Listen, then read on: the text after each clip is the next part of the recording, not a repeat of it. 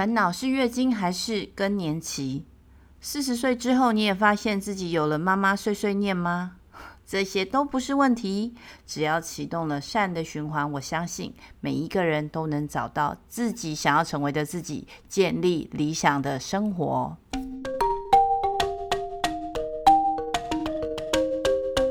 Hello，欢迎来到姐妹欧贝共 Zebra Talking Bar Kelly 讲，我就是 Kelly，你今天好吗？今天的标题啊，通常少女们不太会这么这么直接，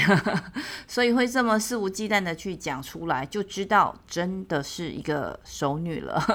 我儿子学校，最近有一个很有趣的活动，叫做 Parents Got Talent，就是邀请有才艺的父母啊到学校去表演，跟小朋友们一起互动。我就跟我老公说：“哎，想要做些什么吗？”然后我们讨论的时候啊，就做了很多的想象。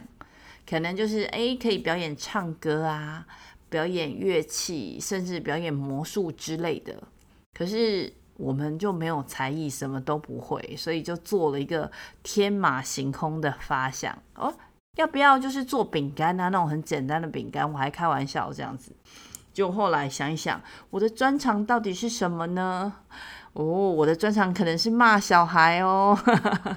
老师们可能会非常傻眼啊。但我老公就急着去阻止我，就是继续去乱想。那我就说，那不然就来表演我的碎碎念好了。大家是不是觉得很烦？是有多想要去表演才艺？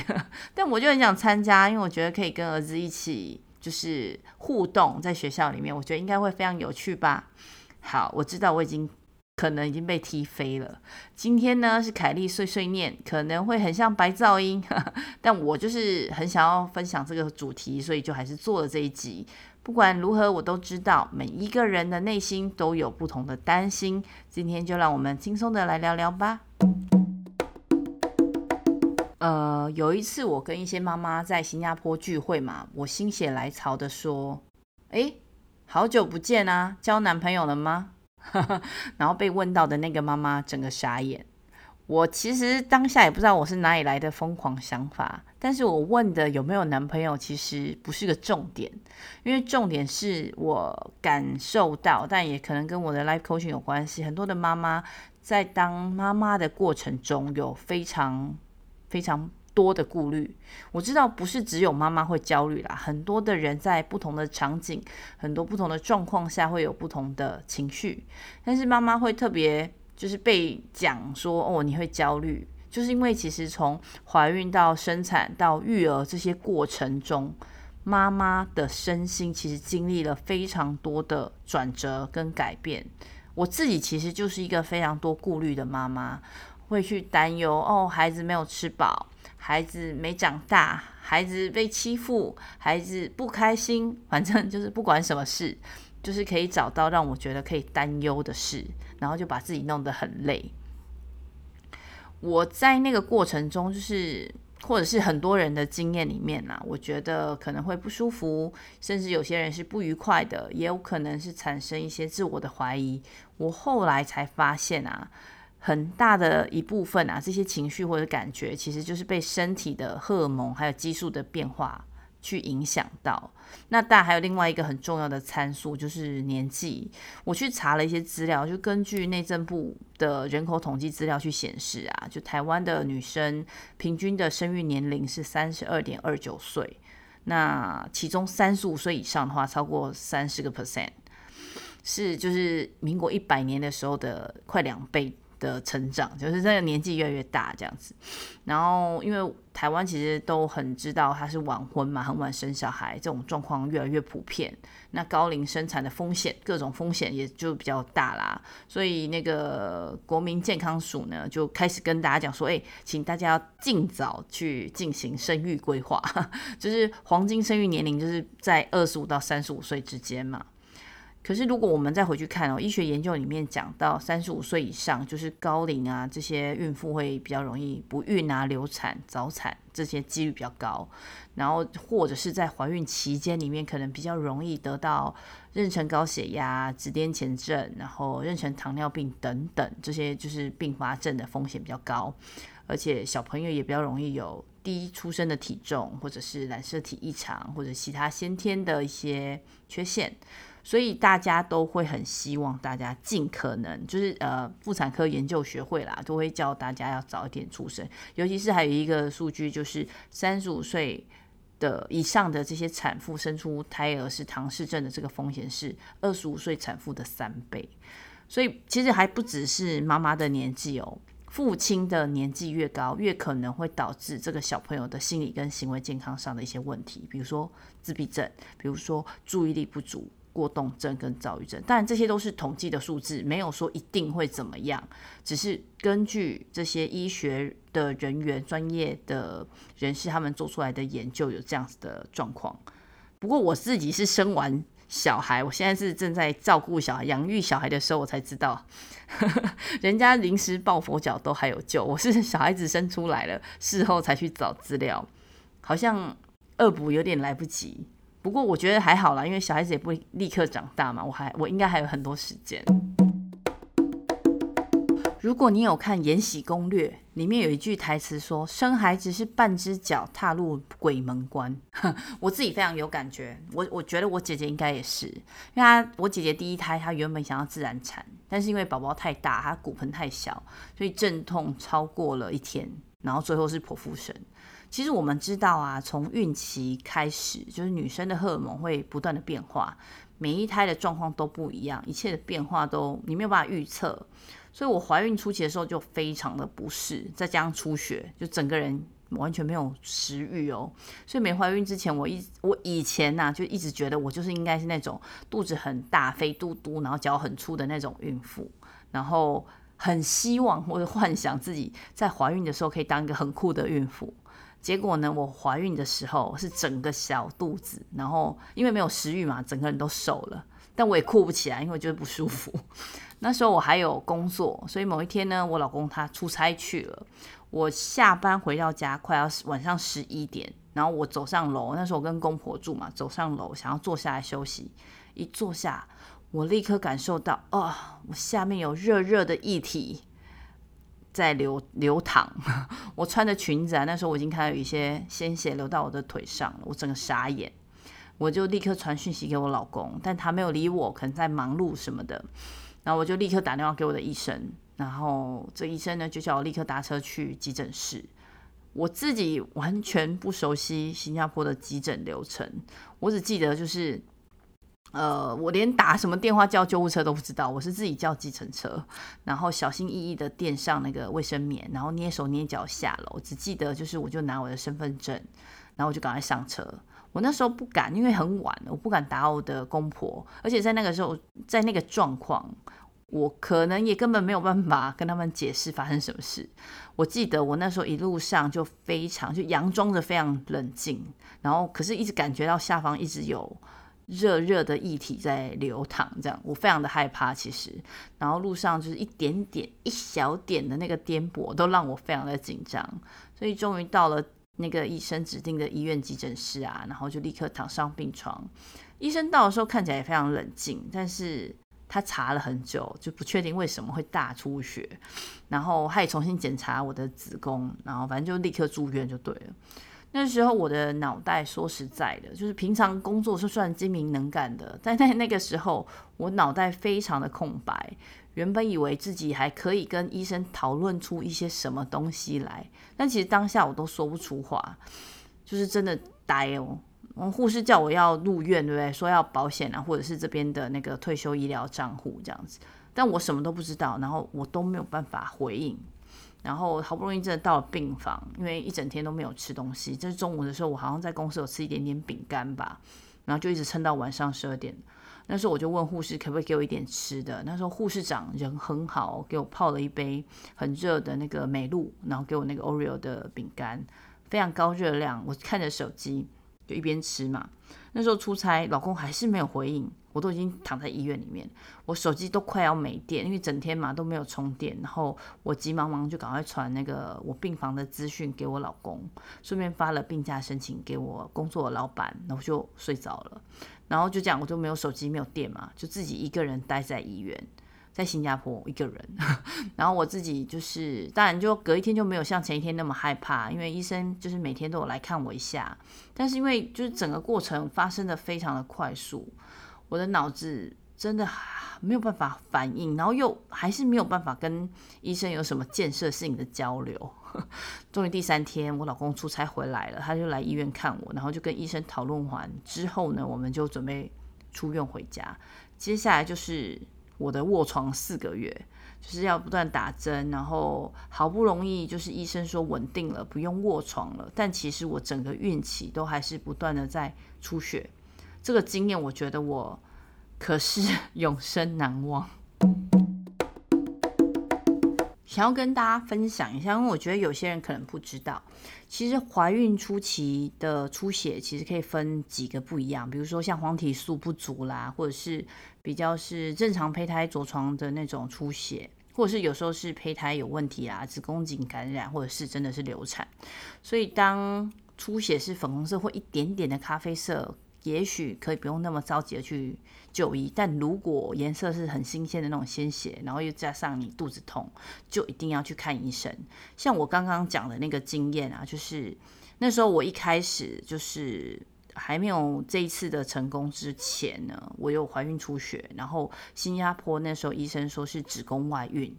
那时候我非常的害怕，然后就自己搭飞机回台湾检查嘛。但后来在台湾的时候检查，妇产科的医生说是受精卵本身有问题，也就是一个自然淘汰的流产呐。所以其实受精之后呢，有一些就是胚囊没有办法长成胎儿，就是萎缩性胚囊的这种状态，又或者是有些胎儿它七八周就有心跳，但是之后又没有了。大概有百分之六十是因为受精卵染色体异常，所以它会很自然淘汰，所以大家也不用太去担心。所以很多时候会说啊，三个月不要说，其实就是因为怀孕初期的时候胚胎还是不是很稳。那还有就是在初期的时候，妈妈的身体激素会改变嘛，黄体素供应不足的状况下，像我就是很明显，所以啊就会有很多的出血。那黄体素它非常的重要，就是从卵巢。要提供嘛，一直到怀孕九周才会有胎盘来协助，所以大家都说要呃超过三个月之后稳定，就是因为胎盘开始作用了，会提供稳定跟足够的黄体素，所以在早期的时候才会有这些胎呃胚胎不稳的状况。可是如果是孕期中期的时候发现出血怎么办？因为我是一。呃，刚开始的时候出血，然后就知道是什么样的原因，然后就可以安胎。但如果是怀孕中期的时候出血，很多时候啦，我查资料的时候就可能是那个前置胎盘。前置胎盘是什么？它就是胎盘的位置很低，比较靠近，或者是甚至是盖到那个子宫颈口，然后就会被诊断成前置胎盘。产检的时候医生一定会检查，只是因为通常就是它会移位嘛，你在。啊啊！小朋友会在肚子里面转转转，又或者是你的肚子会慢慢变大，所以通常会到大概三十二周左右，胎盘就是可能还是太接近了那个子宫颈，或者是挡住了，才会被确诊为前置胎盘。那因为胎盘这个血流啊，就是它很活跃，所以很靠近子宫颈的时候，可能你稍微动一下就可能会出血啊，你可能不一定会痛啊。那如果真的出血太多的时候，就必须要安胎了。那怀孕中期的时候，还有另外一个是出血合并宫缩，如果有发现的话，这是一个很典型的一个早产的一个症状。那另外一个就是胎盘早期剥离，因为我们要出生的时候，胎盘会跟你的子宫分开嘛，所以这个时候通常啊都是一个比较晚期的时候会有的状况。所以当你过早就在中期就已经有这个状况的时候，除了阴道会出血之外，就会有下腹部的疼痛。所以这些东西很多时候就是先安胎，如果真的很严重，那就会直接催生了，那就变早产了。然后到了怀孕的后期，我觉得很多的妈妈可能就是等那个 moment，准备要去生的那个 moment。但因为我自己本身是因为小朋友胎位不正，所以不知道实际上羊水破的那种感觉。但是其实到了后期，如果出血出血量过多啊，我觉得就是真的要跟医生去讨论自己的状态，因为不管是备孕还是怀孕，自己很多时候不知道嘛。所以如果自己有一些想法，我觉得就是要跟自己的医生去讨论你的担心，就是去确保你的健康跟安全。所以你是男生的话，你有听这集的节目，小知识有分分享给你哦，请你要认真爱护自己的妈妈跟另外一半，怀孕到生产，就是加上养育，真的很不容易。嘿哟，请让我自己试着为我的服务打个广告吧。我相信许多听姐妹北共的朋友都有非常多不同的经历，也面对不同的挑战。我总是从 How are you 这个问题来开启与学员之间的对话。每一个人每天都有不同的事件发生，串接起来成为我们的人生。而很多人在自己人生的不同阶段，或者是不同的转折时，会遭遇各种各种的迟疑或者是挫折，也就是我们平常讲的人生卡关。这都是非常常见的人生历程。Kelly Chen.co 的目标呢，就是在帮助人生卡关的学员们去做自我觉察、自我认识。每一个人都有不同的天赋与自己天生的个性，所以我也会协助学员去增加自己的自信，建立成功的习惯。这样每一个学员在未来面对不同的人生关卡与重要的里程碑时，能更从容的去处理与解决困境，进而成为更好的自己。我们不一定只能从工作中得到成就感，人生中有非常多不同的面向。群居动物的我们也需要爱、受人尊敬和获得肯定。如果你又或者是你的认识的朋友中，发现自己常常焦虑着未来的规划，却不知道自己的人生方向，想要做却总是无法顺利进行自己想做的事情，又或者是你正在面临着人生中重大的选择，需要有人能够协助引导。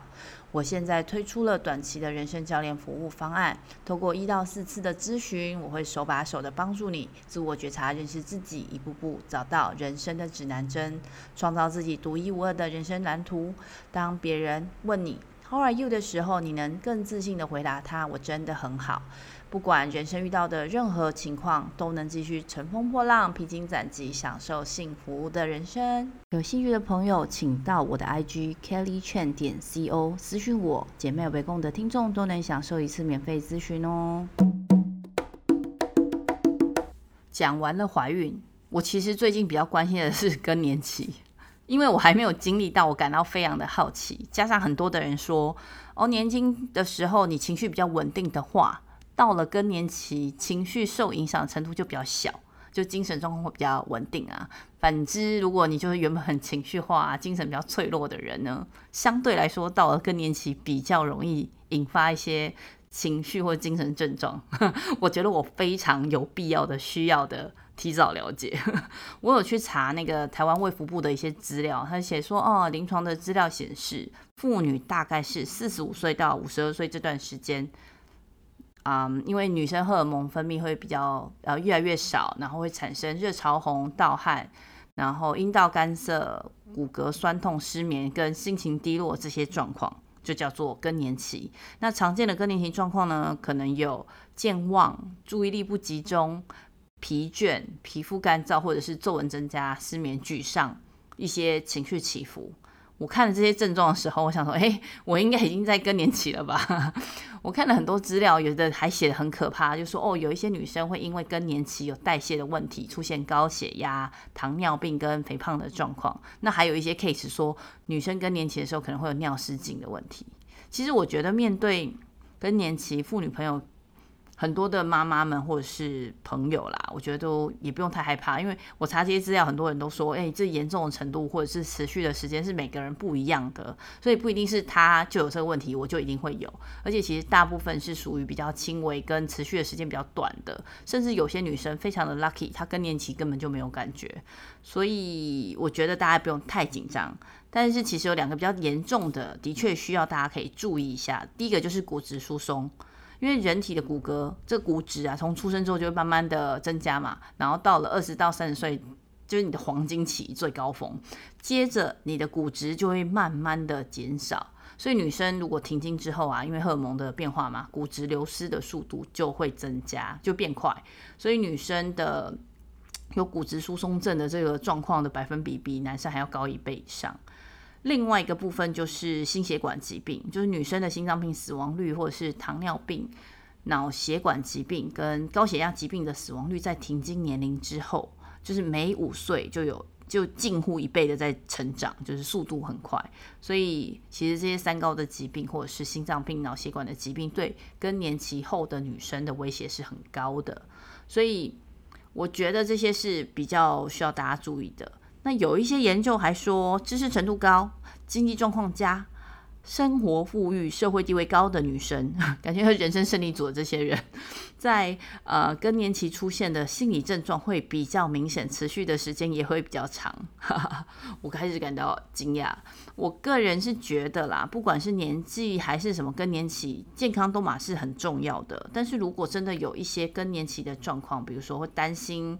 会有什么样的状况？我觉得就可以开始注意，或比如说好了，你可以提早知道可能的影响。像我现在查资料，大家就听到哦有这些状况，然后你也可以开始做一些预防的动作，或者是准备的动作，像是开始做一些少糖、低脂、低碳水化合物的一个均衡的饮食啦，或者是多吃一些含大豆异黄酮的豆制类的食物。那个大豆异黄酮大家可能很多很知道，在怀孕的过程中，呃，哺乳的过程中也会去补充的这样子，然后还有就是医生好像通常会建议大家去少，就是那个钠的摄取要低一点，然后多去吃呃补充钙的，还有补充维生素 D 的食物，像是菠菜、呃羽衣甘蓝、甘蓝，然后大豆，还有鱼类、沙丁鱼跟那个鲑鱼都可以吃，然后比如说 cheese 啊、yogurt 啊、水果、绿色蔬菜都非常好。那还有另外一个就是运动，规律的运动的这件事情，我自己觉得好像年纪越大越需要，因为要活就要动这件事情是真的就是恒常不变的道理。每个礼拜要运动三到五次，而且要有很确定就是你恢复足够的时间，不要把自己的肌肉或者是身体的精力就是过度的耗损啊。然后我自己最近也开始做一些冥想，我觉得这个冥想对于情绪的稳定跟内心的平静有很大的助益。加上我觉得充足的睡眠也非常的有帮助，就是大家会说会失眠，但我觉得在睡前你做一些冥想，让自己可以放松、平静下来，我觉得在协助你快速的入眠有很大的帮助。其实我离怀孕那段时间好一阵子，我对那段时间的这些不舒服的感觉，其实。到现在都还记得很清楚，因为我都没有这种感受过嘛。除了就是身体的荷尔蒙改变，我那时候对于就是即将到来的未知充满紧张跟不安。因为我那时候选择就是已经那种非常防备的机制，所以在需要改变或需要蜕变的这个过程中呢，就伤痕累累，因为我太抗拒这件事情。后来我也认识了很多就是类似状况的妈妈们。就是他们也是有很多的害怕，很多的不安，他们不想要这件事情发生。所以现在我回头看，我那时候比较多的是其实困惑跟害怕，因为是完全一个未知数嘛。就我一个人怀孕啊，也只能我自己生，我无法假手他人，就我不能请个假说，哎，拜托你先把这个胚胎放你身上，我两个小时后再来取这样。就是没有办法做这件事情，从头到尾都要自己面对。我不知道当过兵的男生是不是就是这样登独狼，但是我真的觉得女生在生过孩子或生孩子的这个过程中，这心理状态真的改变了非常的多。因为不只是面对孩子的哺育啊，还有很多的面向，像是教养，像是习惯的建立，像是面对世界的态度，处理的他的情绪。解决各种问题，太多眉眉角角的细节需要钻研，再加上妈妈自己本身新增角色，还是要自己面对啊。因为我不能说，哎、妈妈这个角色换人当一下，然后再回来，所以一时间真的有非常多的东西在脑子里。所以有人说什么生个孩子笨三年，其实我会觉得一直是会变笨的，就是那个状态是维持的，因为你会把自己的重心放在小宝宝身上啊。如果没有保姆或佣人，或者是就是像我这样平凡的普通人。很多妈妈根本就顾不到自己啊，就希望小孩子可以健康平安的成长，所以不是生个孩子只有笨三年，我觉得就是一直笨下去。然后以前真的有很多的 moment，就是以前当 working mother 的时候，我有很多很多个 moment，就是我会那种我没有办法面对老板，没有办法面对同事，还有小孩、老公，甚至有时候没有办法面对自己，因为我某个程度会苛责自己，哈，好像我自己不够有能力去兼顾每一个角色，可是别人都做得很好，为什么我不行？